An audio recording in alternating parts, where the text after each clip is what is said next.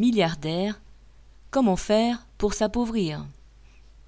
À la suite de son divorce, Mackenzie Scott, l'ex-femme du fondateur d'Amazon, Jeff Bezos, est devenue la troisième femme la plus riche du monde.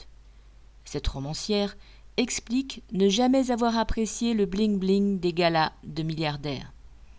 Elle s'est donc engagée à donner la majorité de sa fortune et veut le faire avant sa mort.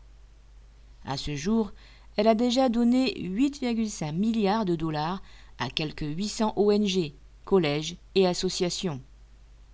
Je rendrai la majorité de ma fortune à la société qui a aidé à la générer, le ferai de façon réfléchie, commencerai dans peu de temps et continuerai à le faire jusqu'à ce que le coffre-fort soit vide, a-t-elle déclaré. Mais vider le coffre-fort n'est pas si facile. Mackenzie Scott est bien ennuyée. Elle a beau faire des dons, elle ne fait que de s'enrichir. Effectivement, la hausse du cours des actions d'Amazon fait que malgré les dons distribués, sa fortune a encore augmenté de 3 milliards depuis mars 2021. Dur dur de s'appauvrir quand on est milliardaire.